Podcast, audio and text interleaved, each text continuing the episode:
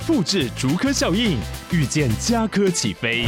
嘉义花园造镇新案 AI 世界城隆重登场，马上把握与嘉科最近的距离。嘉义科学园区无人机产业聚落，华泰名品城打造高铁 Outlet，故宫南院长庚医院县府生活圈 AI 世界城二到三房抢先预约零五三七一七五五五。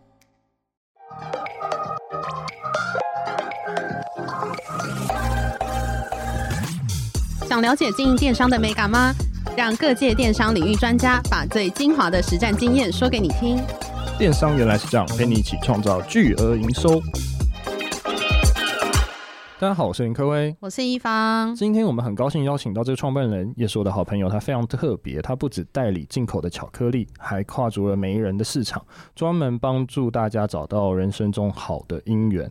那我们就来欢迎巧克力媒人 Joyce。Hello。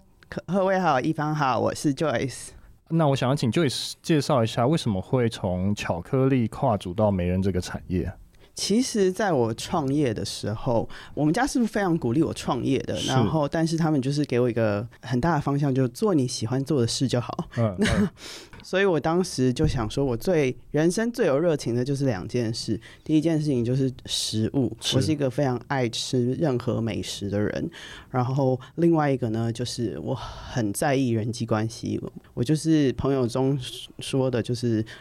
朋友网眉头这样子的，嗯，对。然后呢，所以其实是因为我在创食品进口公司这的时候，我很担心我会没有什么收入，是卖不出去吗？还是 不是？因为你创业，你就是要有很多的成本嘛。对。那刚好那个时候，我有一个朋友在做一个新创的 App，那他是以线上的资料库来。也是一个交友网站，但是是服务线下的客户。嗯嗯，然后那个也是一个媒人的网站，所以我就从那边开始兼职了。嗯，所以呢，就同时在做巧克力的同时，我就经营了这样子的副业。那想问，就是你一开始会为什么会想要去谈的是巧克力的进口呢？不是其他的食物？好，因为其实我先生是在美国出生、美国长大的菲律宾人。嗯，那因为他，我认识了菲律宾很多不为人知的。呃，优点也好，或者是特色食品也好。嗯、那在做巧克力之前，其实我是做鸡蛋大盘商，就是我鸡蛋。对我真的是现在很缺蛋呢、欸。对我真的没有撑到这个时候。那那为什么会从鸡蛋跳到巧克力？因为其实鸡蛋我就是一个盘商，所以我很难控制我的品牌，嗯、然后品牌走向啊，然后还有货源啊，很多我会觉得做很多事情都卡卡的。所以我那时候我先生就鼓励我说：“哦，那我们去菲律宾看看有什么样好的产品、嗯、好的食品。”所以我们就去去了食品展。那去了食品展，就真的发现很多，他们其实有很多好的有机食物啊、零食啊，然后还有巧克力。因为其实菲律宾是呃亚洲第一个种可可的国家。那所以，我们评估下来，我带了一些东西商品回来。我觉得巧克力这个东西的完成度最高，然后而且就是它是一个可以打破大家对菲律宾的想象的东西，所以我就毅然决然就挑了巧克力这块先去做。嗯，哎、欸，可是菲律宾是不是偏美式啊？就是从比较是以美国的美式的感觉去去呈现这些食品。对，其实我们代理的巧克力叫做冰土巴尔巧克力。嗯，那冰土巴尔其实在美国啊、欧洲啊，这是这十年最顶级的巧克力的一种分类。就是它是从可可豆直接做成巧克力块，全部经由同一个厂家做成，所以它保留最完整的风味啊什么的。那也是因为这样的欧美的风潮，然后菲律宾想要做自己的品牌，那我要我就看到这个，而且其实我代理的品牌在当时就是日本也在他们的百货公司都会出现，是因为在日本也有代理商，所以我就觉得，哎，那应该是可以做的。那想要问，就是你现在目前代理的这两个品牌，你有创了一个新的牌子嘛？对不对？叫做味觉南国，对吗？对，味觉南国其实是我们就是一个选品店的概念。因为我当时的设定其实不只要代理巧克力，我要代理其他菲律宾的食品。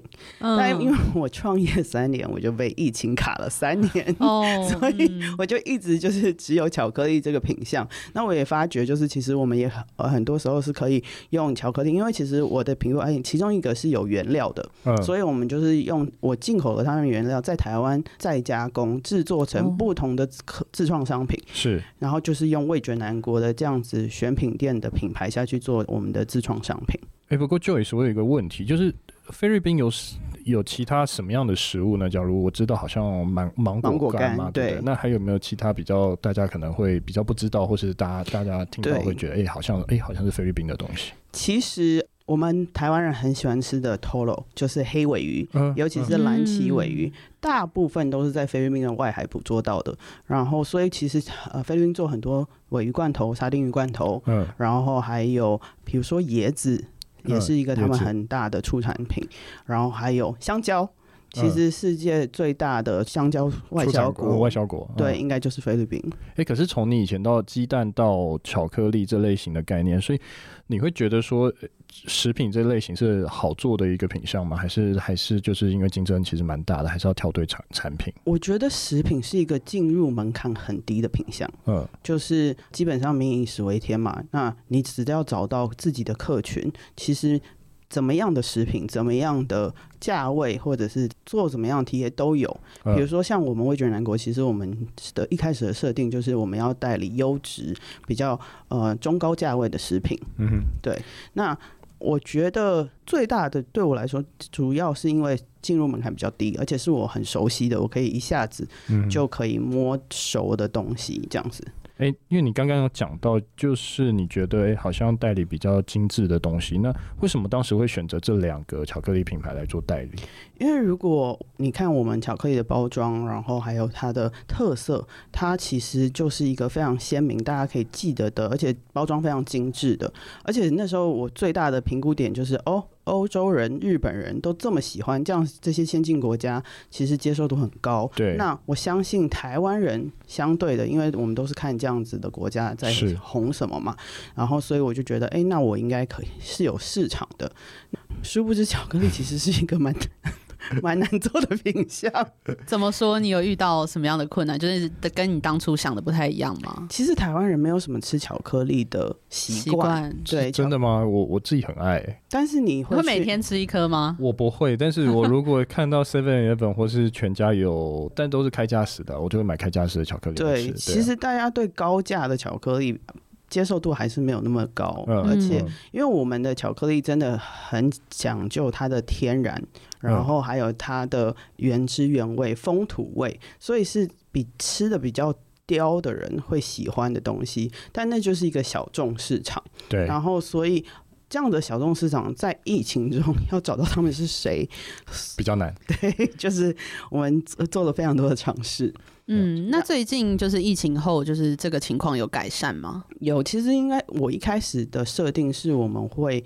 走快闪店，然后但是后来很快就碰到疫情了嘛，所以等疫情结束，我们真的有开始执行的时候，其实我们的产品在快闪店回响都很好，因为其实大家吃到了就觉得，哎，这个巧克力真的值它的价值。比如说，科维你买的巧克力可能最多最多一百块吧，对，嗯，对，但是我们可能一块巧克力可能就要两百五、三百块，那很多时候大家会觉得，哎，为什么？然后另外一个。很，其实对我们来说很需要突破的门槛是，大家不知道菲律宾会出巧克力。嗯，我觉得是。对耶，对。然后对巧克力想象是欧洲品牌，瑞士是比利时，可是其实比利时跟瑞士这些地方是没有种可可豆的。嗯，对。所以其实呃，我觉得我们走在比较。呃，市场的前端，因为比如说像我们对咖啡的接受度就已经到哦，我们喝咖啡就要喝精品豆，我们要喝它的产区豆。对。但是巧克力是在慢慢的这几年在台湾才会有这样子的概念，所以我们其实教育成本是比较高的。嗯、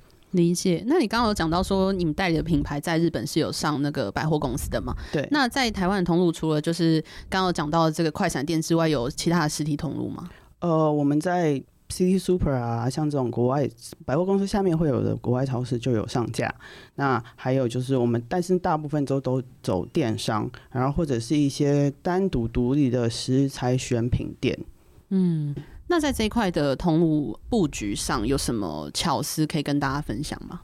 呃，其实因为我们的巧克力是很讲风味的，所以我们常常会我我们挑的实体是会比较是以大家。会有这样子的客群出现的地方，比如说红酒店，比、嗯、如说橄榄油店，是。对，就是这种大家觉得哦，一你不用跟他解释太多，然后一吃就知道说，哎，为什么我们要讲到风土啊，讲到产区啊这种地方？那当然，呃，我们是希望说今年可以更多的跟 消费者接触在实体，不然其实我们之前呃这三年大部分还是以电商为主。哎，Joyce，我想问一下，就是你从要去洽谈代理到后续真的把它带到台湾，它的过程大概是一个怎么样的过程？嗯，其实我们因为一开始是在食品展接触到这样的这些厂商的，所以当时候就是留了联络方式。那之后是真的就是到他们的工厂啊，登门拜访，就是再回去菲律宾，然后跟他们约时间。那我们就会就我们接下来的行销布局跟他们提出一个计划。那还有就是，我们当然会洽谈一些，就是比较多细节的部分，比如说哦，他们会希望我们一年要做多少量啊？如果我们要谈代理的话，是那因为代理其实也有分独家代理跟区域代理对区对。那其实我觉得，因为我们代理的这两个品牌，其中有一个品牌也是比较新的品牌，所以他们对于代理的门槛相对的不会。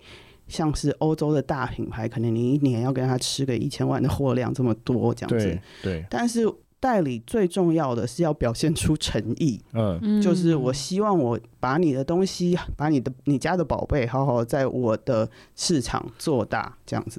了解。那诶、欸，我想问一下就是你刚刚有讲说疫情都是在电商上面运作嘛？那线上的商店大概是怎么运作？那运送过程会有一些什么温度的控制的、嗯、的需求吗？是因为我们巧克力都是最天然的，所以呃，可可脂的熔点是呃大概三气温三十度。三十四度，所以我们一定是冷藏运送，所以这也是为什么我们电商做起来是比较吃力的，因为我们的免运门槛比较高，运费的门槛也比较高。嗯，那其实我们做过很多尝试，比如说，呃，我们当然一般的下广告啊，找人代言啊，找团妈啊，呃，我们可能没有预算找到真的大牌的 KOL 啊，可是我们可能找了蛮多 KOC 这些人，然后去布局，但是。说实在话，以网络行销这方面，我们还多，就是很多地方在还是继续在摸索中。我觉得其实巧克力它的在台湾的市场很特别，它就是一个很吃节庆的，对，应该是。产品，对，所以相对的，我们这经过这几年的摸索，我们就会我就会觉得，哦，那我们平常就也不需要花太多 广告预算，就是在。大节庆在花，可能是情人节，可能是所谓的圣诞节这类型的节庆嘛？对，或者是我们其实真的就是更深的布局是，哦，那我们希望把线上邀到线下，我们做线下的实体的品酒会、试吃，会这样子，然后让整个客人有一个销售体验。因为其实我刚才说过，我们做的是小众市场，所以对我们来讲，顾客关系其实比什么都重要。所以他真的要吃过，他才会觉得说，哎、欸，好像这个东西真的跟他以前在 Seven Eleven 或全家吃到的东西不太一样嘛？对，因为我们这种巧克力，你吃了一定就会觉得它不一样。嗯、OK，了解了解。那想要问，就是在节庆上面，是大家都会买礼盒吗？那你们有其他可能包装的形式？然后哪一种会比较卖吗？其实我觉得买礼盒也是很看就是价位的设定。那我们刚好有一款，它就是里面有五种口味，然后它而且它包装就是金光闪闪的，所以它就是一个，而且它的价格带就是在五百上下，所以其实那个就是一个很好入手的礼盒。那所以其实我们通常都会。呃，我们有试过很多尝试啊，比如说礼盒跟别的东西组成一个更大的礼盒，嗯，就是比如说别的东西可能手工皂，嗯，但是我们后来 run 了很多次以后，大发现大家就是喜欢单纯买巧克力，所以他们有什么我的巧克力配红酒之类的也都没有，反而是红酒商会跟我们购买巧克力送送给消费者，对不对？或者是推出就是这样子的巧克力跟红酒的礼盒。联名，对，哦、了解了解。好，那我想问一下，那 Joyce，你有试过什么样的网络行销吗？会比较有用的？我觉得对我们来说最有用的还是名人推荐啦。嗯、就是如果他今天在甜点界是有一个名声地位的，那他说哦，那这个东西我觉得吃了很棒，那这样子其实他的受众是非常的精准的。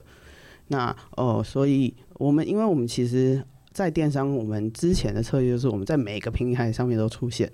嗯嗯，对，大家都看得到，大家都看得到。那一开始其实 LINE 礼物的成效很不错，嗯哼，那只是后来品牌越来越多的时候，我们就相对就被淹没了。所以其实呃，很多客户会看到我们还要在网络上持续消费。呃，比如说有几个我们真的业界比较好的朋友会帮我们呃多推广推广，对。嗯、然后还有就是他们在实体吃到，然后回来网络上面购买。那想问，就是你代理呃这段时间，就是你有觉得说哪一些雷是会在事前可以先避免？就是假设今天听众朋友是想要做代理这一块，就是你有什么建议可以给他们吗？嗯，我觉得如果以代理小白来说，就是完全没有代理过任何品牌的人来说，有一个很大的思考点，就是第一个他要评估他一年的进货量要多少，然后还有税是多少，运费会是多少，就是。把成本尽量的在一开始就抓得出来的话是最好的。然后还有很大的一个，其实会有很有效的东西是尽量跟品牌争取行销赞助。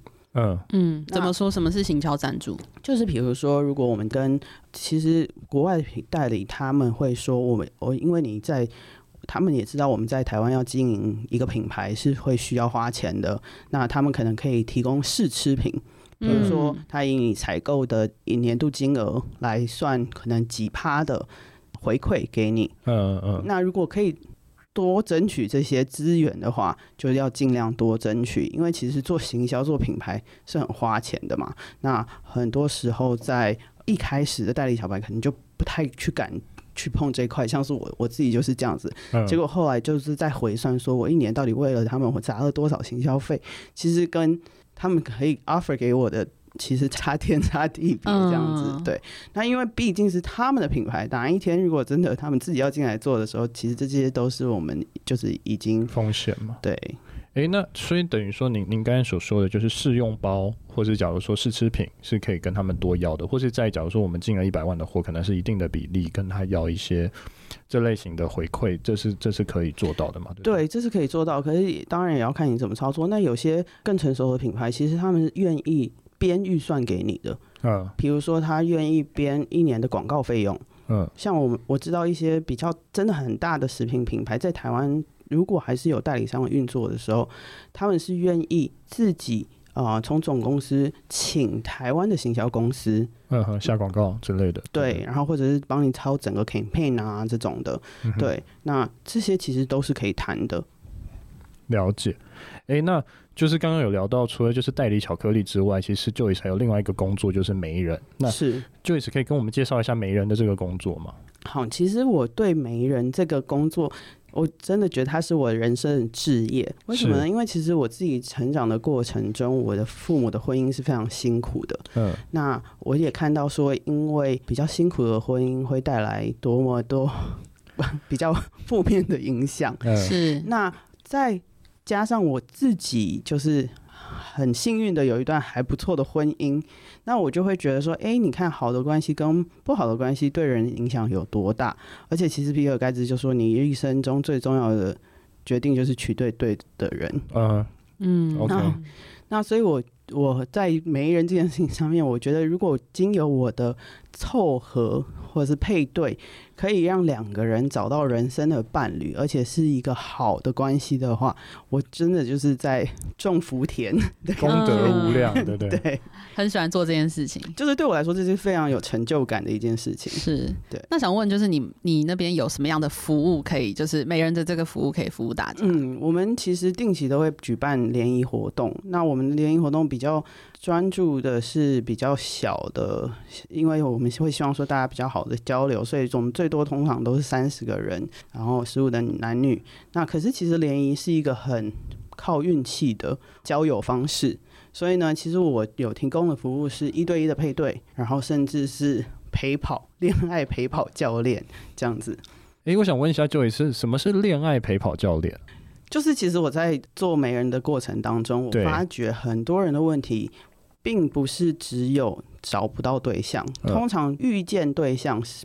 相对的不是那么难，但是你要怎么样将你喜欢的对象一起让他呃对你产生兴趣，然后一起进入下一个阶段，成为男女朋友，甚至成为男女朋友以后可以 hold 住一段感情。其实我们现代人还蛮多人是缺乏这样的技巧的，然后甚至对关系的认识啊，对整个感情，然后呃的看法，其实比较稍微薄弱。所谓就是所谓的人际关系。软技巧啦，软实力。那我觉得有些人其实我的很多客户是人很好的，就是所谓的人很好，就是他的外在条件也很好，然后他的个性也好，但是他就是缺乏了一个恋爱的，让你会想要跟他恋爱的冲动。是，我就会带领这些人能够更顺畅的经营他们的恋爱关系。那这就是我一个教练的课程，这样子。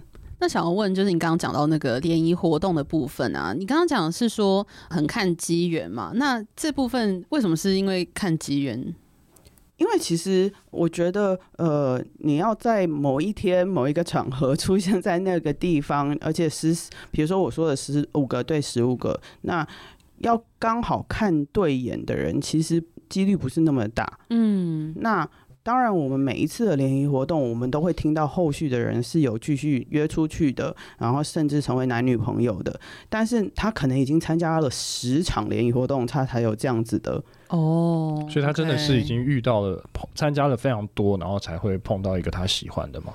这个都很看运气啊，就是有些人可能人生就参加那么一次，然后他就找到了。哦、但是也我有听过，我也有客户是，呃，可能过去十年都在参加这种活动，然后已经在婚友社花了三四十万了。哦，然后也有这样子的，对不对？也是有。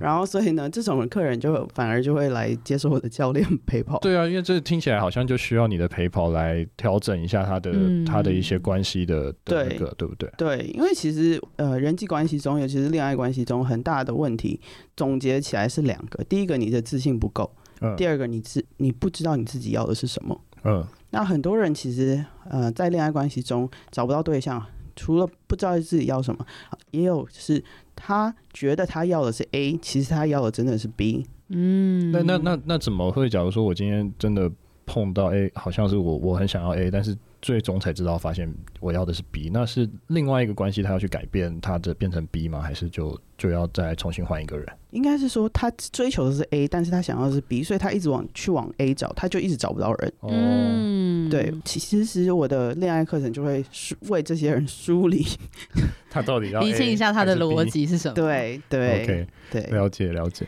那刚刚也有讲到，就是如果假设在这样的联谊活动当中没有办法找到自己的对象，好的对象，那你们会有那个一对一介绍的呃服务吗？那这一块是怎么运作的？它就是一个比较有效率的，就是第一他会先来跟我做一个咨询，那咨询的部分呢，我就会很清楚的知道他对理想条件的一些要求。每个人都会有自己设定目标嘛，那我了解了他依照他的兴趣啊，他对方外表的要求啊，很多方面以后，然后呢，我就从我的呃所谓的资料库里面帮他配一个他应该适合他，然后他也喜也符合他这些要求的人，这就是我们一对一的配对服务。那有没有发生就是？男生觉得这条件很好，但女生可能觉得男生条件不好，就等于说是配对没有成功吗？还是他一对一的配对就是一定要两方都 OK 才可以配得起来？关系一定是要两方都 OK 才可以配得起来，所以才很多时候是我会先跟男生说，哎、欸，那这个女生的条件是这样子，嗯、那呃再去跟女生说这个男生的条件这样子，让他们去选择他们要不要见面。哦，了解。所以最终决定权会是两方他们有没有意愿去见面，对不对？是是。那想问，就是你会一开始去选择，就是你要呃帮这个客户介绍吗？还是其实有些客户是你会拒绝他的？哦，有些拒客户咨询完以后，我可能会拒绝他的。嗯，就是比如说我们聊完以后，我可能觉得这个人对于恋爱或者对于关系的一些价值观跟我真的很不相符，或者是我觉得他有一些偏差的部分。那你为什么不会把他导向成陪跑嘞？他的偏差感觉就很很可以导成陪跑啊。我觉得 比较难，就是是不是完全那个没办法教育的？对，就是比如说，如果一个人他在关系中他都是一个 taker，呃，就是他要的都是顾到自己，什么都要顾自己的。嗯，这种人我很就会建议，那他就好好谈恋爱就好了。嗯嗯嗯，所以就比较没办法导成陪跑，或者是再继续 coach 他说怎么去付出等等的。就除非他自己有一个决心，然后有这样的领悟，说他觉得他这样好像不行了。嗯、了解。不然，其实我对于就是因为其实陪跑病也。也不是一个很轻松的过程，因为你会希望他真的能够在你这边有效的做出一些改变。嗯，那所以其实我就会呃选择如何分配我的时间，那不如就不要接这种棘手的案子。OK，了解。哎、欸，我想要问，就是像一对一介绍啊，有没有就是自从接触你之后，就是一直都没有配对成功的案例？一直都没有配对成功的案例也是有啊，但是我觉得很多时候他们。会意识到说，其实问题不在我。嗯，对。那这种人，我也会把他导向陪跑。哦，OK。那他们等半天就想说，哎，怎么大家都对我没有兴趣？就是开始自信低落这些。哎，应该也是不会，因为就是因为其实我的呃一对一的服务，目前我有的方案就是真的都是一次性的，所以就是我我现在对于我的媒人事业还是一个很佛心的经营的方式。嗯、对，然后所以。还是会很多鼓励这些人说，那你们好好的去外面认识人啊。嗯、然后对，其实现代人很大的问题是，他们根本就没有时间去认识别人。对，所以他反而比较少会觉得哦，是没有人喜欢他，而是通常问题都是哦，他自己没有时间跟精力去认识别人。嗯，因为那个资料库大的时候，就是。筛中的几率就会比较高。如果都没有认识新的朋友的话，可能就没有办法去挑到一个喜欢的这样。但是说实在话，以我做媒人这么多年来，很多人是最重要的就是看对眼。哦，是吗？嗯，对。所以看对眼这个到底要，那就是要先配对成功，你们才有机会看对眼。没有没有，我的服务是会让人看照片的。哦，所以先看照片。如果我给客人说，哦，那我有我有这样子的对象，你要不要见面？哦，oh. 对，所以其实那个产就是他不会把责任怪到我身上，因为 决定权是他不要见面。OK，哎、欸，可是看对眼，这你有抓到什么诀窍吗？就是假如说我今天要看一个人，怎么样叫做看对眼？就所以每个人对看对眼的那个定义是不同的，所以我就会在一每一次的他拒绝我以后。会跟问他说：“那呃，哦、为什么？对，我可能喜欢林志玲这样子。对，就是哎、欸，还是他的眼睛不够圆。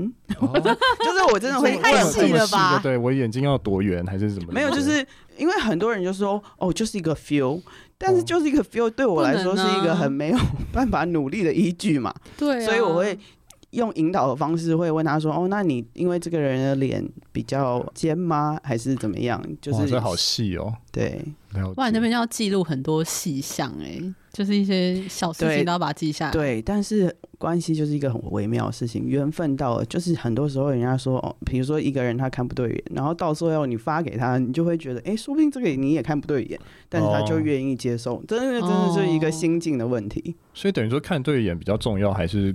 相处比较重要，你会觉得看对眼？对对，对关系来说当然是相处比较重要啊，但是要那个第一次，对，就只能是看对眼。尤其就是男生客户对于看对眼很重要。对，okay, 哇哦，了解。那我想要再问一下 Joyce，就是你觉得两段关系之中，什么东西是最重要的？假如说你在帮人家美合的过程中，你觉得呃，要建议我们听众朋友大概要先注意什么样的东西？价值观，价值观。我觉得一对。情侣能不能走下去，最终都还是会追溯到价值观。那我们所谓的价值观，可能是三观，可能是你对生活的方式，你对未来的理想蓝图，然后还有你对金钱该怎么分配。其实我觉得这些都是好需要好好讨论的。而且还有另外一个，我觉得大家需要思考说，每一个你自己生命中的中心思想是什么？那对方是不是也是？同意这样子的看法的，嗯，这样比较容易走下去。了解，所以等于说，在这个过程中，还是把价值观要呃先和您介对介绍一下。我我在我的咨询中就会呃问我的客户说：“你觉得生命中最重要的是什么事情？”嗯，那这个问题就是 就是听起来好微妙，就是就是太微妙了这个问题。对啊，对，可所以很其实很多人都没有好好思考过这样子的问题。啊、但是我很相信一件事情，就是你当你把你自己的这些，比如说这些呃，你想你的价值观，你想你的人生观这些东西整理好以后，你再去找对象，你找对象会顺畅的多。嗯，就等于说是要梳理清楚自己想要的价值观或者是对象的样貌。才有办法把把这个东西再继续往下走。是，对，没错。不然你就是像一个无头苍蝇，然后一直不知道该怎么去哪里找，或者是你就是会一直找到不适合你的人。嗯哼。那想问就是，Joyce 在这个婚配市场里面，就是你现在目前一个人独自经营嘛？那你有想要说，就是可能未来会推出什么样新的服务，或是你们的公司想要走到哪里呢？嗯，其实我的计划跟梦想就是，我希望我想要建立一个关系平台。就是，所以我会希望把这件事情做得更规模化、更公司化，然后也是就是我接下来的发展重点。那为什么是关系平台？是因为我觉得其实不管是婚姻关系也好，情侣关系也好，我们是需要努力跟经营的。那可是我们现在社会上很多的资源其实它是很散落的。嗯，然后比如说你也看到市场上有很多恋爱教练啊，很多恋爱顾问啊，那有有几套学派是我比较不能认同的。那我觉得对我来说，因为我希望大家做的关系是好的，是良善的，尤其是对这个社会是有意义的，所以我会希望说，那我可以集结一些我已经知道在做这些呃对关系是好的、进步的的人的的知识也好，还有他们的专业也好，来一起做这件事情。嗯，等于说就是他们需要找的一些资料，都会在你们的可能这个平台上面都找得到，就是可能陪着他们，就是一起找到适合的对象。而且就是其实因为关系中很多事情是需要第三方，其实就稍微提点的。嗯，所以我希望就是，比如说你可以通过我们这样的平台，可以认识对象，也可以找到你需要的资源。嗯，哎、欸，可是 Joyce，我想要再问一个问题，就是婚友社跟媒人，它是一样的概念，对不对？是，了解，它只是不同的的的词。嗯，应该是说媒人也也有不收钱的媒人，他可能就是亲朋好友之类的。对对对对对，这是一个统称。那婚友社，你知道他一定是收钱做这件事的，对对。哎，那还想问 Joyce，就是刚刚好像都没有讲到说人才库，从人才库这边你是怎么样去多找到更多的，不管是男生或女生，他们想要去认识对方的一些人？对，因为其实我们很多，我目前做出部分都还是以口耳相传行销最多。那我自己这边是有。一些呃来参加联谊的人的资料啊，对，然后甚至我自己就是一个很爱交朋友的人，嗯嗯，然后所以我身边有很多单身的朋友，了解，呃，所以为什么这个关系平台这今年一定要要建起来，就是我要比较更完整的去做这个资料库的呃建立。那我觉得要找对象，真的是什么时候单身的人都有办法找到你，嗯嗯，对对，怎怎怎么说？呃，就像我 要来录音前，我才收到又收到一个讯息说，哎、欸，我客户要找对象，你有可以介绍的吗？哦，等于说是真的是口耳相传，就大家都都会可能会先问你啊。他就是一个刚需，对。然后呢，嗯、那因为我。嗯，在 Facebook 有在分享一些我自己的呃对于恋爱关系的看法，所以就是也是会有一些就是网友啊，然后来找到我，所以就是慢慢的，我希望可以把我自己的个人品牌做起来，然后也能够更多的建立这个资料库。可是以我现有资料库来说，我觉得就是还蛮够服务的客户的。了解了解，好啊，那就很期待之后可以更扩张更大的市场。是是，因为其实很多交友软体在。线上嘛，是对。那我们不一样的服务就是我们是很人性化的，然后而且我们是陪你走过这样的就是找寻对象的过程。嗯，对，了解了解。那最后就是，如果假设就是听众朋友对味觉南果就是你们巧克力品牌有兴趣，以及就是对于媒人这一块有想要更深入了解的话，就是可以在哪里找到你呢？嗯，在呃巧克力的部分，你就可以搜寻在 Google 上面搜寻微卷南国，就可以一定可以找得到我们。